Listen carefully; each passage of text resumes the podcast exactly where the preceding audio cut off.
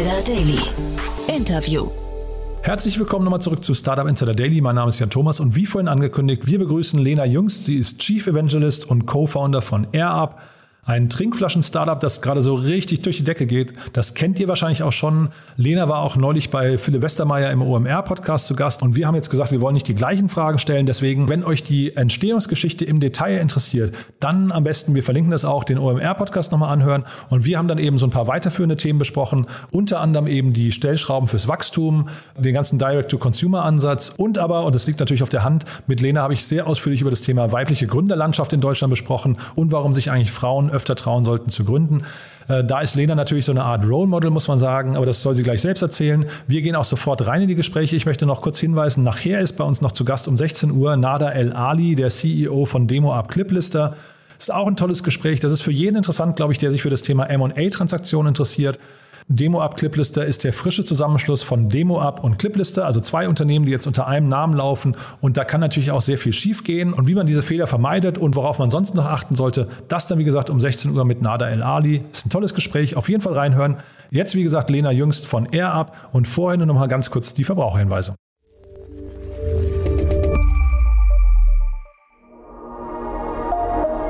Werbung diese Folge wird präsentiert von InVenture, der ersten deutschen Plattform für mittelbare Investitionen in Venture Capital Fonds. Du möchtest lange vor dem Börsengang an der Wertentwicklung von Startups partizipieren? Dann schaue jetzt auf www.inventure.de/slash podcast vorbei und erhalte einen Gutschein für deine erste Investition. Das war die Werbung. Und jetzt geht es weiter mit Startup Insider Daily. Interview. Jetzt zu Gast Lena Jüngst, Chief Evangelist und Co-Founder von AirUp. Also, ich freue mich total. Lena Jüngst ist hier, Chief Evangelist, sagt man, und Co-Founder bei AirUp. Hallo Lena. Hallo, Servus. Ja. Ist ja krass, mhm. Lena. Ich, ich freue mich, also ich freue mich aus mehreren Gründen, dass wir sprechen. Ähm, ich habe deinen OMR-Podcast, glaube ich, so vor circa einem halben Jahr gehört mit Philipp Westermeier und da war ich schon total mhm. beeindruckt, was ihr da für eine, für, ja, weiß nicht, für, für, eine, für eine krasse Geschwindigkeit an den Tag legt. Da hast du damals so ganz äh, locker auf die Frage von Philipp Westermeier gesagt, ob das eine Milliardenidee ist, hast du gesagt, ja, ja, klar. Ne? Und ich glaube, dem Schritt seid ihr einen Schritt, äh, Schritt näher gekommen, dem Ziel. Ne? Ich habe gesagt, the sky is the limit. The sky is the limit, hast du gesagt, ganz genau, ja. ja. Ist immer noch so, ne? Ja, wir sind äh, noch nicht ganz da, aber was nicht ist, kann noch werden. Also ich habe in eurer aktuellen Pressemeldung, wir sprechen vor dem Hintergrund einer Finanzierungsrunde, da gehen wir gleich im Detail nochmal drauf ein, aber da habe ich gelesen, jetzt, ähm, ich muss das Zitat rausholen, ähm, die jüngste Kapitalspritze ermöglicht es eher ab, den Schritt auf die globale Bühne zu gehen duftbasiertes Trinken zur neuen Normalität werden zu lassen. Also das finde ich ja so, so, zwei Sätze, wo ich denke, wow, da hat jemand wirklich Sky is the Limit äh, richtig verstanden. Ne? ja. ja. klar. Ich glaube, das ist schon, schon interessant. Äh, was wir jetzt gerade merken, ist, dass wir so langsam ähm, tatsächlich die Chance haben, ähm, eher ab zu einem Produkt zu machen, das der großen Masse zugänglich wird. Und ich glaube, diese Chance bekommen nicht viele, viele Unternehmen und nicht viele ähm, Produkte, weil man an ganz, ganz vielen Hürden, glaube ich, schon vorher scheitern kann. Hm. Ähm, und dass dieses Produkt dieses Potenzial hat, ist ähm, was, was uns immer wieder erstaunt und natürlich wahnsinnig freut. Ich weiß jetzt gar nicht, ihr seid jetzt fast so ein Household-Name schon geworden. Ne? Jetzt, ihr, euch gibt es seit dreieinhalb Jahren und trotzdem kennen euch ganz viele. Ich glaube, ähm, äh, also die Zahlen müssen wir gleich nochmal im Detail durchgehen, wie viele Kunden ihr auch habt. Das ist ja wirklich sehr beeindruckend. Aber für die paar, die euch noch nicht kennen, musst du mal ganz kurz erzählen, was ihr macht. Ja, klar. Ähm, also wir haben eine, eine Trinkflasche entwickelt und auf den Markt gebracht, die Wasser nur über Duft aromatisiert.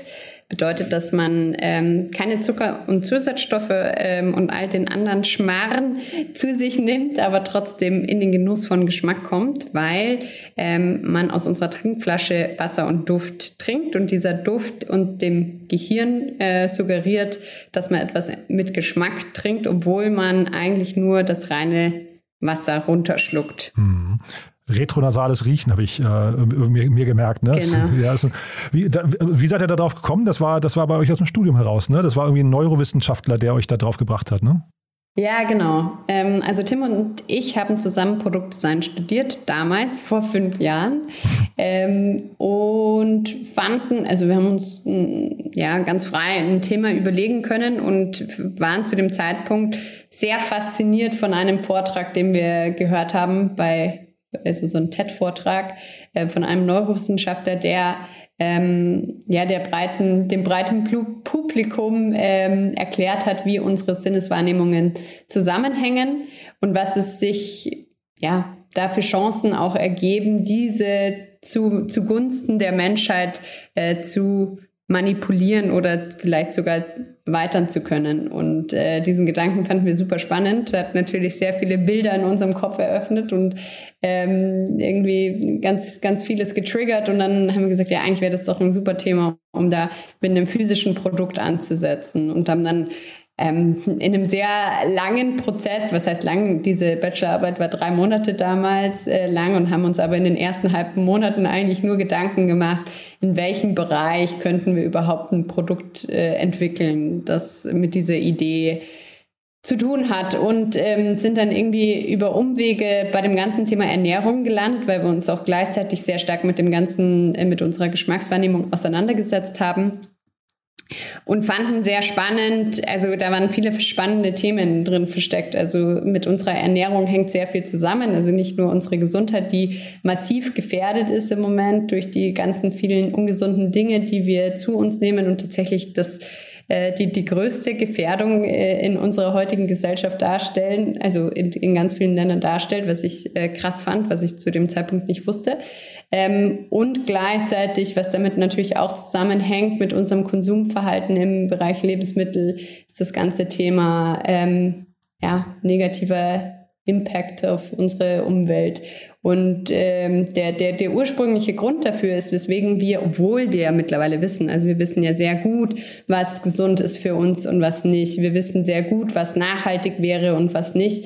Ähm, aber wir, wir schaffen es irgendwie nicht, da unseren, unseren Lebensstil zu verändern. Und der Grund dahinter ist, dass eigentlich unser, unser sensorisches System ähm, sich nicht mit unserer Umwelt mitentwickelt hat, weil unser sensorisches System uns sagt, dass alles, was gut schmeckt, auch gut für uns ist, was nicht stimmt ähm, heute mehr, leider. Früher war das so, dass alles, was gut geschmeckt hat, ähm, lebenswichtige Energiequellen ähm, für uns äh, dargestellt haben. Und äh, heute ist alles, was gut schmeckt, im Normalfall super ungesund für uns. Und dementsprechend schaffen wir es auch heute nicht, äh, uns so zu disziplinieren, dass wir unseren Lebensstil umstellen. Und wir dachten uns, ah, es wäre doch super schön, wäre super cool, wäre super effektiv, wenn man diese Schwachstelle ähm, mit in das Produkt einbaut, also quasi dieses Bedürfnis befriedigt, aber es so clever gestaltet,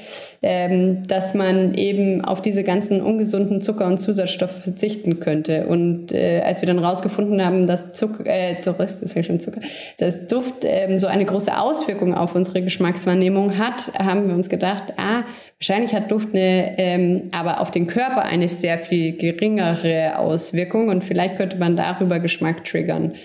Ähm, genau, und so, so ist die, die, die Idee dazu entstanden. Und dann haben wir eben rausgefunden, dass retronasale Riechen der entscheidende Baustein in unserer Geschmackswahrnehmung ist. Also ähm, 80 Prozent unserer Geschmackswahrnehmung finden quasi in der Nase statt, aber nicht so, wie man denkt beim Einatmen durch die Nase, weil man eine Geruchsquelle quasi weil man irgendwie, ich weiß nicht, eine Orange unter der Nase hat oder irgendwas anderes, sondern weil man während dem Essen oder während dem Trinken ähm, werden Aromen freigesetzt, die durch den Rachenraum, eben retronasal, ähm, also den, den deinen anderen Weg quasi zu den Riechrezeptoren nehmen, nämlich rückwärts so gesehen, ähm, und dort als Geschmack wahrgenommen werden und dann durch die Nase ausgeatmet werden. Und ähm, da haben wir uns dann gedacht, okay, also Duft muss mit in den Mund, ähm, um dann auch wirklich den Geschmack beeinflussen zu können. Hm.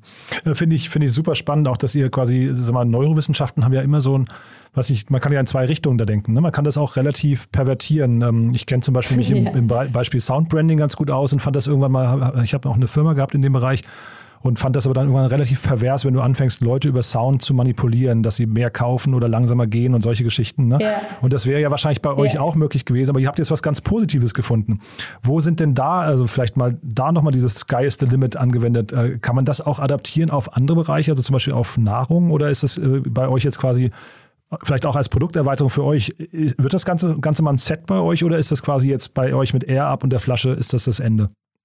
Nein, auf keinen Fall. Also wir wollen auf jeden Fall nicht die Firma werden, die quasi einmal ein Produkt auf den Markt gebracht hat und dann das bis zum Exzess quasi, ähm, ja, ich sag mal, ausschlachtet. Ausschlachtet klingt auch sehr negativ. Ähm, aber, aber es wäre ja damit denkbar lang mit dem Produkt, ne? Also, äh, genau, es wäre denkbar, ja. aber wir, wir glauben, dass da auch noch sehr viel, und wir haben da auch Lust drauf, ganz ehrlich. Ich glaube, ähm, schon ein Tim und ich als, als Produktgestalter haben vor allem Lust drauf, dass da noch mehr ähm, und noch mehr Produkte entwickelt werden, die auch mit derselben Technologie natürlich funktionieren könnten, ähm, aber auch darüber hinaus. Also ich glaube, mit dem Gedanken ähm, zu spielen, verantwortungsvollen Konsum emotional attraktiv zu machen, ähm, ist noch sehr viel möglich und ich glaube, dass das auch also ich bin davon überzeugt, dass dieser Gedankenansatz auch der, der zukunftsweisende ist ähm, und dass man davon wegkommen muss, nur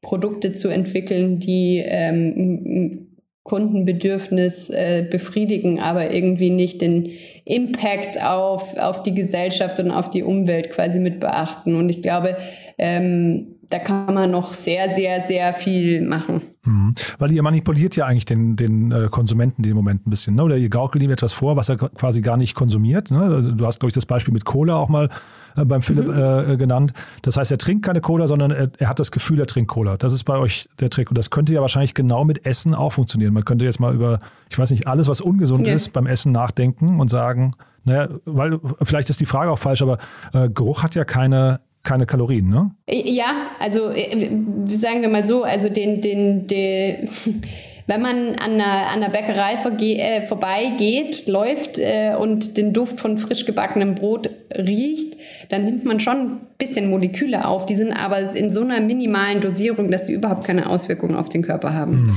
Dementsprechend kann man damit auch kein, keine Kalorien transportieren oder aufnehmen sozusagen. Ähm, aber ja, also manip manipulieren ist äh, ein, ein fieses Wort eigentlich, naja, ähm, weil es so Guten. negativ Deswegen hatte ich vorhin auf eure, auf eure Mission, ihr habt ja eine sehr positive Mission, deswegen hatte ich die erstmal unterstrichen, ne? Ja, ja, genau. Und ich glaube, das, das, das Ding ist ja, dass die Leute, die sich darauf einlassen, manipuliert werden wollen. Also denen ist ja ganz bewusst, was man quasi damit macht. Ähm, und das ist nicht ein Hintenrum, sondern es ist eine, äh, ein, ein offenes, wenn du daraus trinkst, dann wirst du Geschmack empfinden, der aber eigentlich keine Auswirkung auf deinen Körper hat. Und das ist was, wo, wo Leute ähm, ja, eine positive Einstellung natürlich gegenüber haben, weil sie erstens wissen, worauf sie sich einlassen und zweitens aber, weil sie da eine einen, einen, einen, positiven Benefit für sich sehen, weil die, den meisten ist ja bewusst, irgendwie äh, schaffe ich sonst nicht genug Wasser zu trinken. Mhm. Ähm, anders und, und, dementsprechend genau äh, zu, de, zu dem, zum Thema Manipulation und zum Thema Lebensmittel ja, äh, man kann dann natürlich auch genau dasselbe machen mit Lebensmitteln. Das Problem ist mit Lebensmitteln, dass es dann deutlich komplexer wird, weil unsere Geschmackswahrnehmung setzt sich, wie ich gesagt hatte, das sind aber auch Zahlen, die natürlich ich sag mal, vereinfacht dargestellt sind und wahrscheinlich auch von Person zu Person variieren und es da keinen 100 Prozent ähm, korrekten Wert gibt, aber ungefähr sagt man zu, zum 80 Prozent nimmt man Geschmack über die Nase wahr, 15 Prozent entstehen ungefähr auf der Zunge ähm, und dann diese letzten 5 Prozent könnte man vereinfacht sagen, werden über die anderen Sinne definiert. Also ähm, was man an Farbigkeit sieht, wie, wie, wie was aussieht, wenn wir es ähm, konsumieren. Also rote Farben zum Beispiel triggern bei uns schon ein, ein süßes süßeres Geschmackserlebnis als blaue Farben, die immer ein eher salziges Geschmackserlebnis bei uns hervorrufen. Also auch darüber könnte man bis zu einem gewissen Grad, kann man Geschmackssinn äh, manipulieren. Es hat aber leider ähm, eine deutlich geringere Auswirkung, aber dennoch eine Auswirkung und dementsprechend ist, sind Lebensmittel, die natürlich haben eine viel höhere Komplexität, weil dann auch das Thema Temperatur, Konsistenz, ähm, Farbigkeit ähm, und so weiter eine mhm. Rolle spielt. Mhm. Und sag mal, ähm, also jetzt vielleicht mal die Brücke zur Finanzierungsrunde ähm, und die, die Wahl von euch auf Pepsi. Also ich kann natürlich verstehen, also ihr seid ja primär eine Direct-to-Consumer-Brand, ne? wenn ich es richtig verstehe. Mhm. Macht, macht glaube ich, genau. ein bisschen Amazon noch, aber primär, also ihr seid nicht im normalen Handel erstmal vertreten, richtig? Doch, wir waren auch früher, äh, wir waren auch früher im Handel viel stärker vertreten als jetzt. Wir haben da so ein bisschen einen Strategieshift hingelegt, Ach so. Mhm. ähm, weil wir festgestellt haben, also ursprünglich hatten wir den Gedanken, wo kauft man Getränke im Supermarkt? Ähm, dementsprechend dachten wir, wir müssen im Handel, im Handel auch äh, präsent sein, haben dann aber äh, im Laufe äh, festgestellt, okay, wir, wir können, also unser Produkt eignet sich erstens sehr gut dafür, dass man es online vertreibt, weil wir eigentlich geschafft haben, was ja aus einer E-Commerce-Sicht sehr interessant ist, ähm, Geschmack von Flüssigkeit zu trennen und dementsprechend wir viel weniger schwere und voluminöse ähm, Behälter transportieren mhm. müssen. Mhm. Und äh, zweitens ähm, haben wir festgestellt, dass wir natürlich aus, ähm, ja, aus einer vielleicht aus einer wirtschaftlichen Perspektive ähm, die, die Kooperationen mit dem Offline-Handel sehr aufwendig sind für uns. Wir hatten damals einfach nicht die Ressourcen und Kapazitäten im Team. Und zweitens ähm, wir natürlich auch aus einer wirtschaftlichen Sicht sehr viel Kontrolle abgeben. Also ähm, über Preis, Brand äh, und so weiter und so fort und ähm, es eigentlich am meisten Sinn machen würde, wenn wir schon die Möglichkeit dazu haben, es auch online zu vertreiben, dass wir unseren Fokus auf unseren eigenen Webshop legen. Und das haben wir dann auch sehr resolut gemacht. Wir haben dann gesagt, wir, wir bauen unsere Strategie auf drei Säulen auf. Der Fokus liegt auf dem Webshop. Äh, die zweite Säule ist quasi der größte Marktplatz im Lande, um so ähm, ja, noch ein zweites Standbein zu haben, falls irgendwie mal was gesteht. Ähm, und das dritte Standbein ist quasi, ähm, sind langfristige und nachhaltige Kooperationen mit dem Handel. Dementsprechend, ja, wir sind noch im Handel vertreten, aber wir haben eine Kooperation mit Rossmann und mit Müller und sonst ähm, machen wir keine, keine Aktionen aber mehr. Hm. Okay, dann bin ich fast noch mehr verwundert, weil ich hätte jetzt gedacht, dass Pepsi euch helfen soll, um quasi in den Handel reinzukommen. Denn wenn ich jetzt mal eure Pressemeldung, also ich will jetzt nicht dir zu nahe treten, will ich nicht falsch verstehen, aber wenn ich jetzt nee. mal äh, in der Pressemeldung schaue, dann, dann äh, sagt ihr ja, und das ist toll, 85 Millionen PET-Flaschen eingespart und äh, fast zwei, 2500 Tonnen unnötiger Zucker eingespart. Und das klingt ja eigentlich als wäre Pepsi eher der Feind, ne? das Feindbild, gegen yeah, das man da yeah. sich da aufstellt. Wie kommt es jetzt zu der Kooperation? Weil ich habe jetzt gedacht, wie gesagt, die helfen euch bei Internationalisierung, Handel, Handelsbeziehungen und solchen Geschichten, aber vielleicht ist es ganz anders, ne?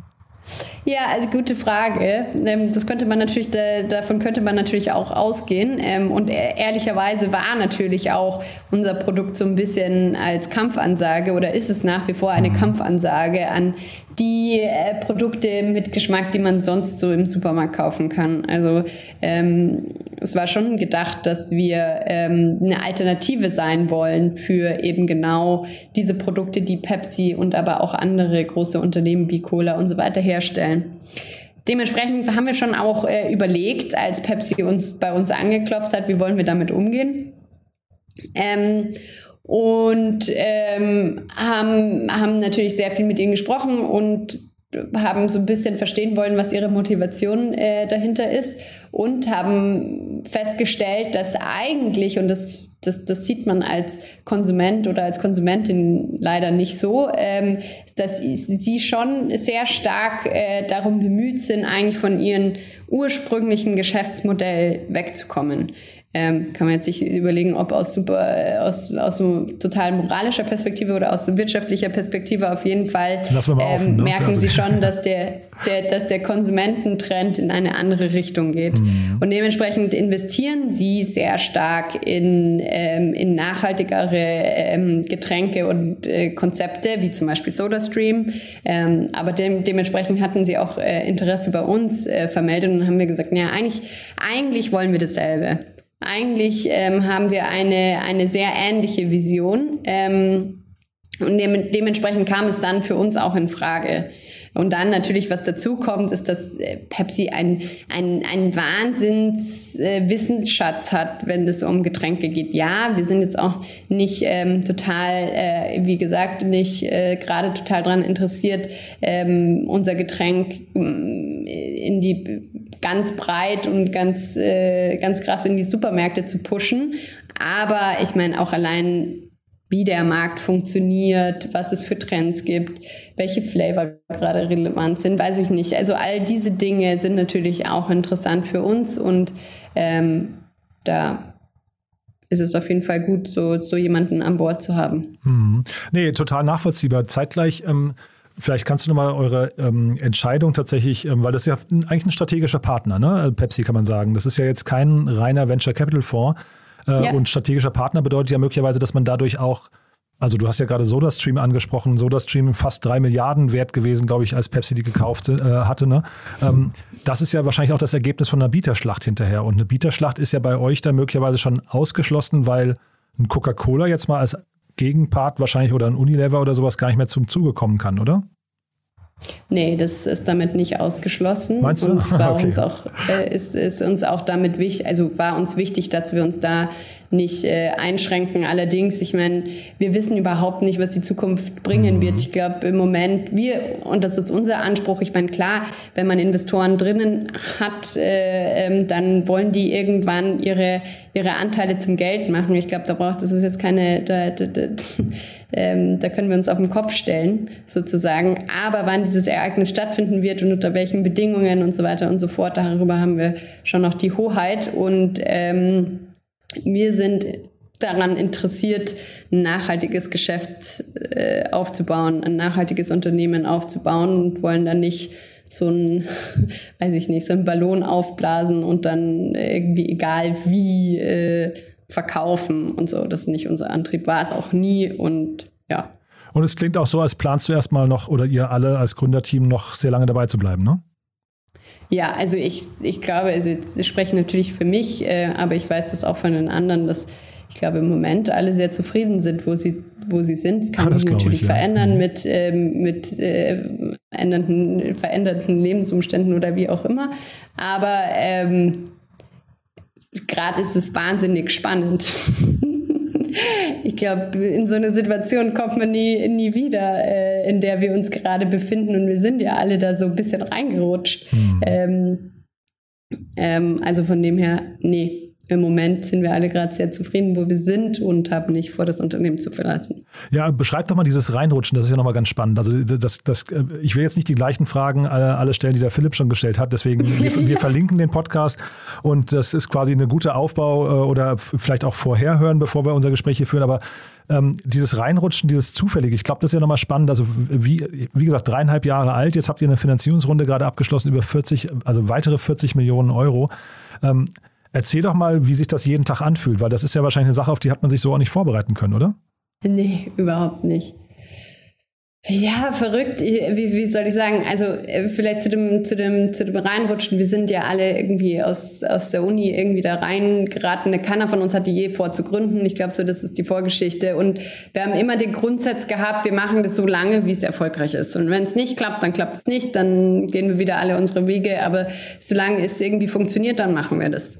Ähm, und jetzt hat es überaus überdurchschnittlich gut funktioniert. Ich glaube, das hat uns schon immer überrascht und es waren immer so einzelne Milestones quasi, die uns immer wieder so in die Situation gebracht haben, wo wir uns dachten, krass, okay, das hat jetzt unsere Erwartung übertroffen. Also zum Beispiel die ersten 80.000 Starter-Sets, die äh, nach Marktlaunch quasi in, innerhalb von sechs Wochen abverkauft wurden, wo wir uns so das erste Mal erfahren haben, okay, unser Produkt ist anscheinend interessant für die Konsumenten da draußen. Ähm, und dann sind es aber natürlich auch Themen wie Finanzierungsrunden. Also ich muss ja dazu sagen, ich komme überhaupt nicht aus dieser Finanzzahlen getriebenen Ecke. Von dem her, Zahlen sagen mir meistens so halb was, aber eigentlich, äh, ich, ich, irgendwie verbinde ich da wenig mit und kann mir da auch, also wir waren von Anfang an in solchen Höhen unterwegs, dass ich irgendwie dachte, irgendwie, man verliert so ein bisschen so ein Verhältnis dazu. Also auch 40 Millionen, wie viel sind 40 Millionen? Das sind Beträge,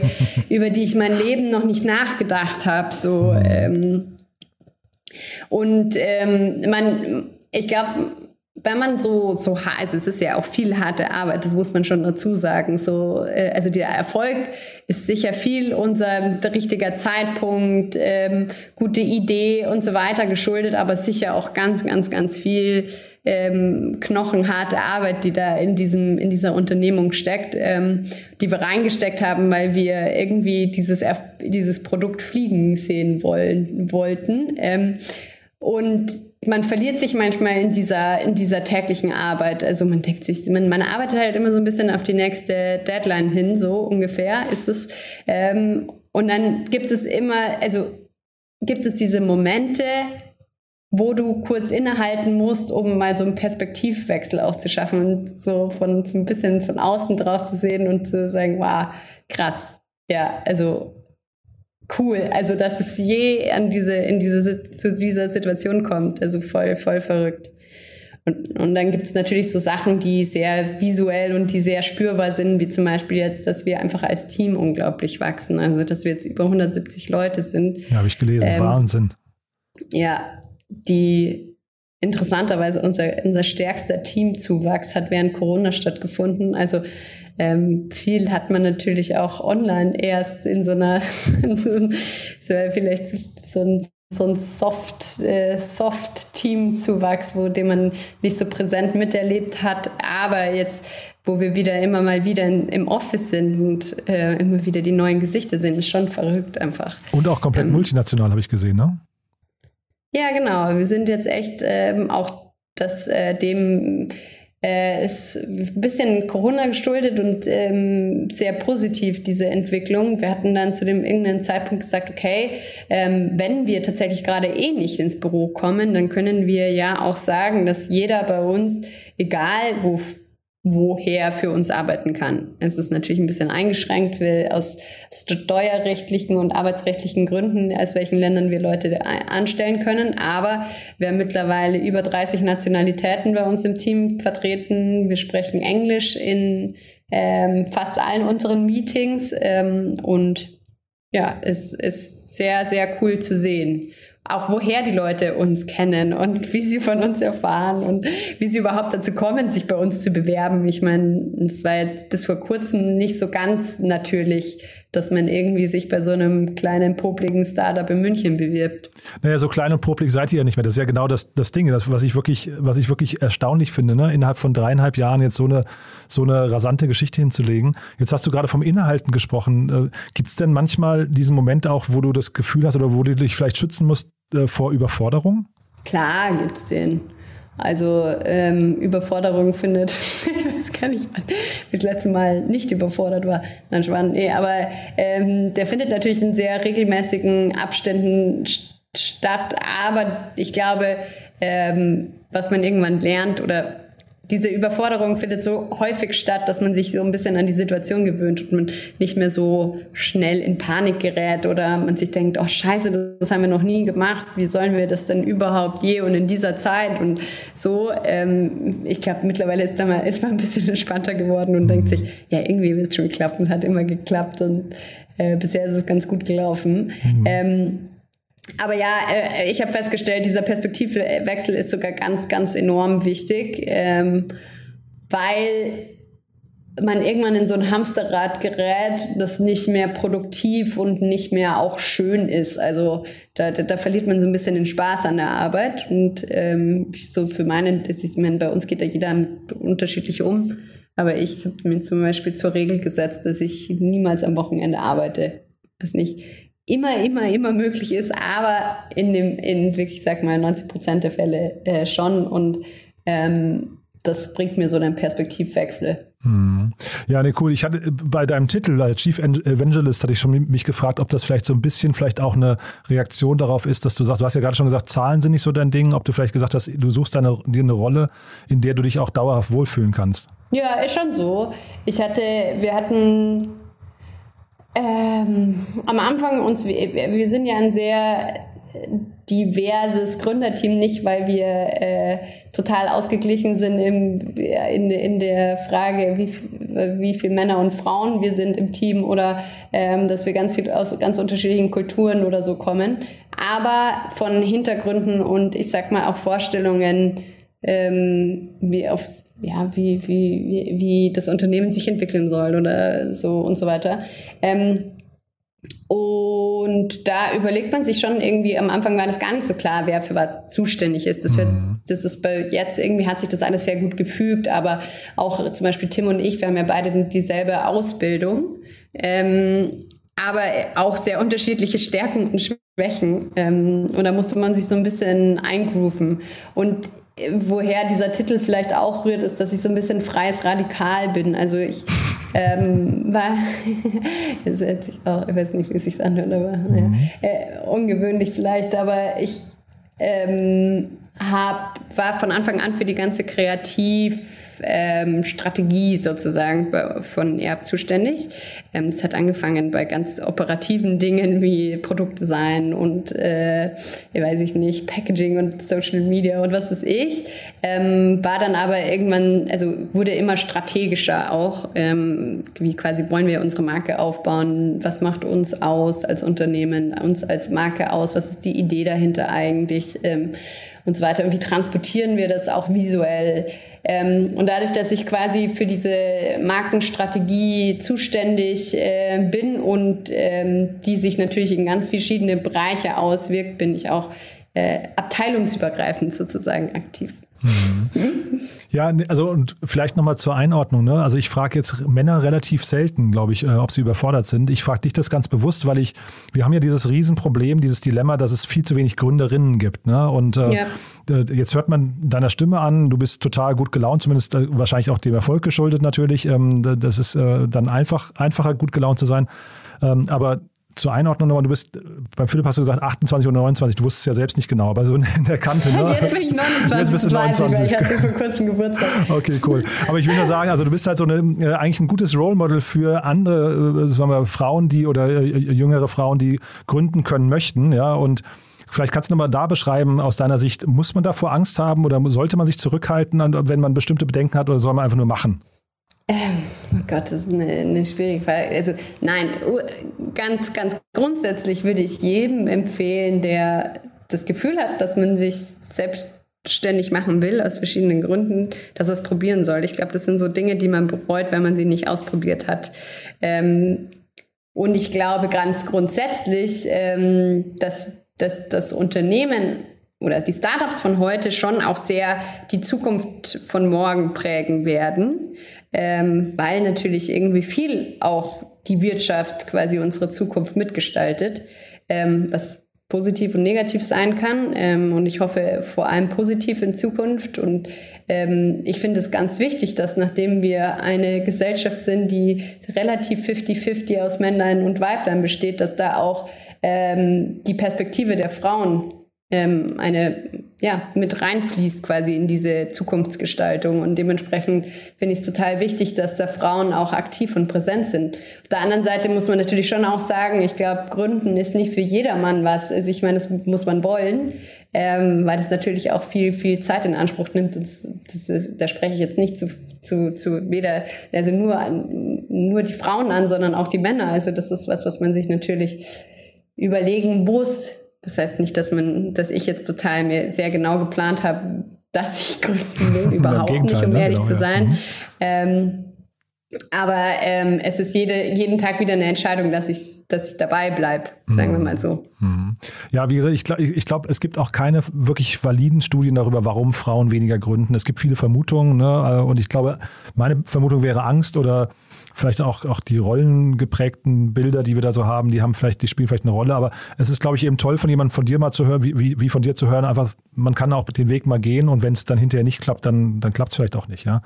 Dann ja. hat man auch viel gelernt. Ja, ja ich meine, was man, was man sagt, und das glaube ich schon auch, ja, weswegen das so ist, ist, ähm, das ist grundsätzlich so. Das finde ich eigentlich ganz interessant. Also wir finden immer das gut oder wir schenken immer den, den Leuten Vertrauen, die in uns in irgendeiner Art und Weise Resonanz hervorrufen. Das sind, also wir finden auch die Dinge schön, die wir ganz oft gesehen haben. Wir finden, wir finden Musik schön, die wir ähm, ganz oft gehört haben, weswegen mittlerweile ja auch immer alles so ein Einheitsbrei ist, oft.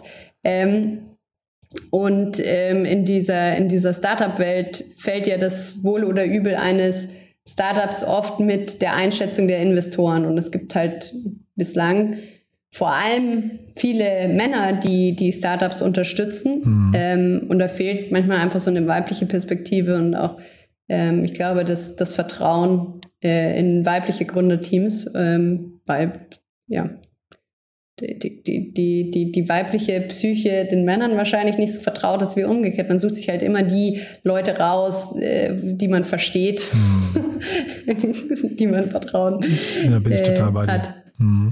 Und sag mal, das, du hast gerade das Lernen angesprochen. Das ist vielleicht auch nochmal ein wichtiger Punkt an jeden der Gründe. Ne? Man lernt wahrscheinlich einfach unglaublich viel. Ne? Vielleicht also kannst du das nochmal kurz beschreiben, aber das ist ja wie so ein ja. zweiter MBA eigentlich, ne? Ja, ich weiß gar nicht. Also ich wüsste gar nicht, wie man im Studium so viel unterbekommt, dass man ähm, ja, die, das ist natürlich einfach praxisbezogen. Klar. Ich glaube, ähm, es ist ein ganz anderes Lernen, wie man das aus dem Studium kennt. Ich meine, ich habe jetzt kein klassisches Studium hinter mir. Es war schon sehr praxisbezogen, aber einfach Dinge so mitzuerleben. Also wenn du eine, eine, eine Hausarbeit semmelst, weswegen auch immer, oder wenn du irgendein Forschungsprojekt äh, gegen die Wand fährst, dann hat es für dich überhaupt keine Auswirkung. Ähm, wenn du das in Realität in einem Unternehmen natürlich tust, dann hat es ganz andere Konsequenzen. Heißt nicht, dass man deswegen nicht scheitern darf, aber ähm, man bekommt halt sehr unmittelbar mit, was gut und was nicht gut läuft. Und das äh, zwingt einen dazu, sehr, sehr schnell zu lernen. Total, ja. Nee, deswegen das eben vielleicht nochmal als Impuls auch für andere, die nochmal über das Gründen nachdenken. Ich glaube, ja. das ist ein riesen, riesen Benefit, was oft unterschätzt wird dabei. Ne? Ja, voll. Und ich glaube auch, dass, äh, was du da, was du vorher noch erwähnt hast, ich glaube auch dieses, ähm, ist mal, also Gründen auszuprobieren und dann funktioniert es nicht. Ich glaube, da hast du trotzdem so viel mehr gelernt mhm. als in einem 0815-Job, weil du halt sehr viel mehr Verantwortung übernehmen musst, ähm, einfach sehr viel selber machst ähm, und es nicht an andere ja, übergibst. Hm. Du, dann lass uns doch zum Schluss noch mal ganz kurz jetzt einen Ausblick. Äh, jetzt habt ihr diese krasse, die, diese, diesen krassen Rückenwind gerade. Äh, du hast vorhin gesagt, ich glaube, die erste Tranche bei euch waren 60 oder 80.000 äh, Flaschen, ne? 80.000, genau. Ja. Wie stellst du denn jetzt sicher, dass so die nächsten Meilensteine, die kommen, dich überhaupt noch so faszinieren? Weil jetzt geht es ja plötzlich so um diese Riesenzahlen, hast du gesagt, die interessieren dich eigentlich gar nicht. Wie kann, über, über, über was wirst du dich eigentlich in der Zukunft freuen? Also was, äh, ne, sind es dann die nächsten Länder, die kommen oder keine Ahnung, der, ich weiß nicht, der Horizont Award, wenn ihr dann als Marke auf der Bühne steht oder worauf, worauf könntest du dich noch freuen? Oh, ich freue mich über sehr viel. Das hat sich vielleicht ja. so abgedroschen an oder hat sich jetzt ein bisschen negativ angehört? Nee, hat es gar nicht. Das war jetzt eher auch provokant gemeint. Ne? Also ist ja klar, dass du dich freust, ja? Ja, ja.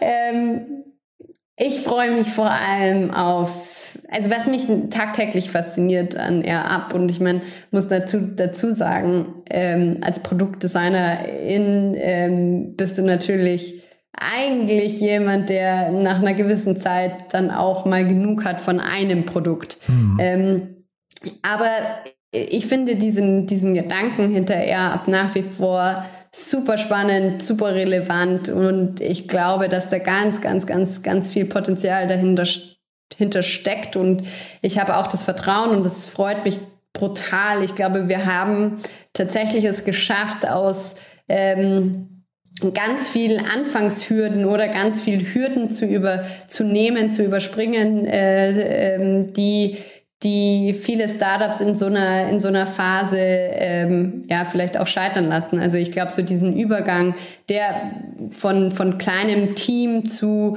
ähm, schon größeren und wachsenden Unternehmen, ich glaube, das ist so ein ganz schwieriger Schritt, den wir auch mit ganz viel, viel Mithilfe von anderen super krassen Leuten irgendwie ähm, hinbekommen haben. Und ich glaube, jetzt wir in einer super geilen Situation sind, um äh, darauf aufzubauen. Und da freue ich mich krass drauf. Hm. Magst du diese kritischen Schritte aus deiner Sicht nochmal kurz beschreiben? Was waren denn so die Dinge, wo, wo du vielleicht die Luft angehalten hast, hast gesagt, das könnte nochmal scheitern oder äh, wenn wir hier, wenn wir hier einen, was nicht, einen Personalfehler machen oder ich weiß nicht, den falschen Lieferanten oder so. Aber was sind denn so Dinge, die auf dem Weg vom kleinen Unternehmen jetzt zu so einer 170-Mann-Organisation oder Mann- und Frau-Organisation äh, relevant waren? Ja, ich glaube, der, der, der, große, der große Umbruch ähm, passiert, wenn du quasi als wenn du als kleines Team startest, du hast eine Idee, die du willst so auf den Markt bringen, dann ist das dein ultimatives Ziel. Also unser Ziel war einfach nur, ähm, eher ab äh, umzusetzen und so äh, oder produ produzierbar zu machen und zu verkaufen.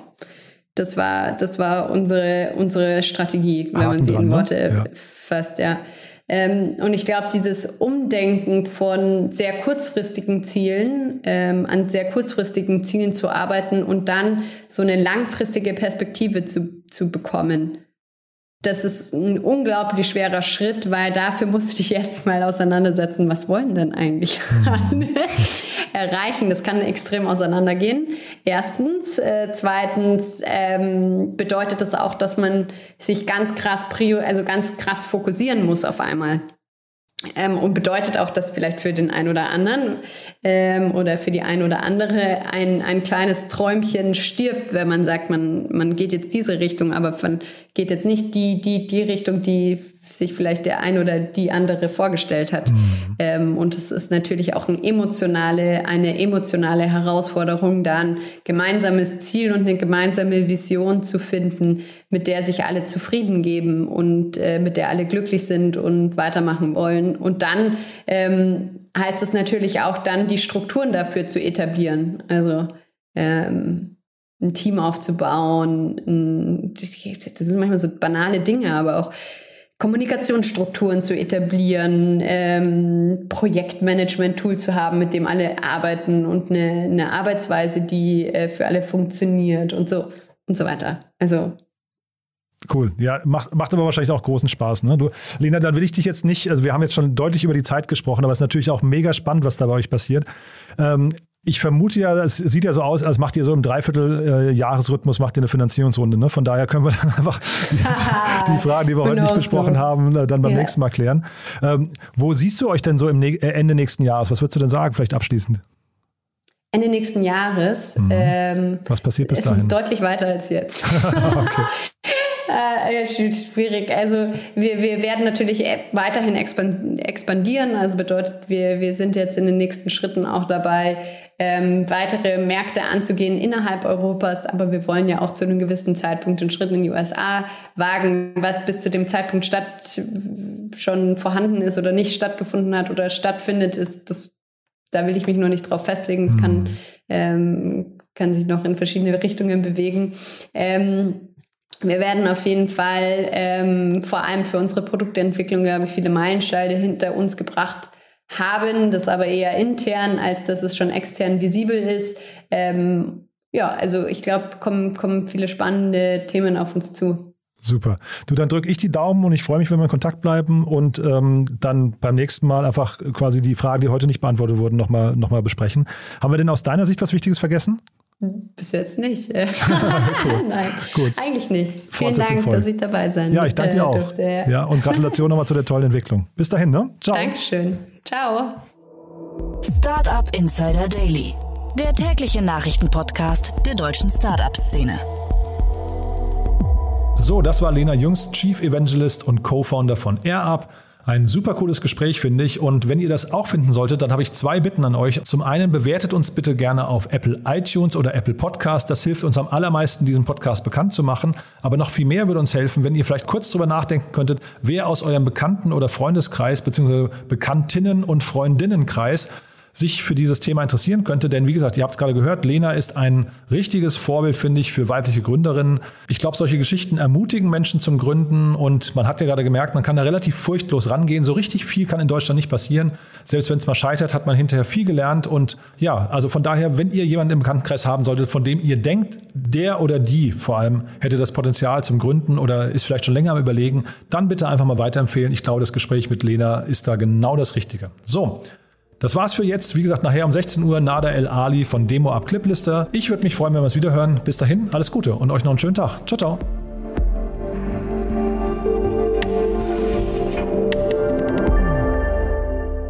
Diese Folge wurde präsentiert von InVenture, der ersten deutschen Plattform für mittelbare Investitionen in Venture Capital Fonds. Partizipiere bereits ab 2500 Euro mittelbar von der Wertentwicklung ausgewählter VCs.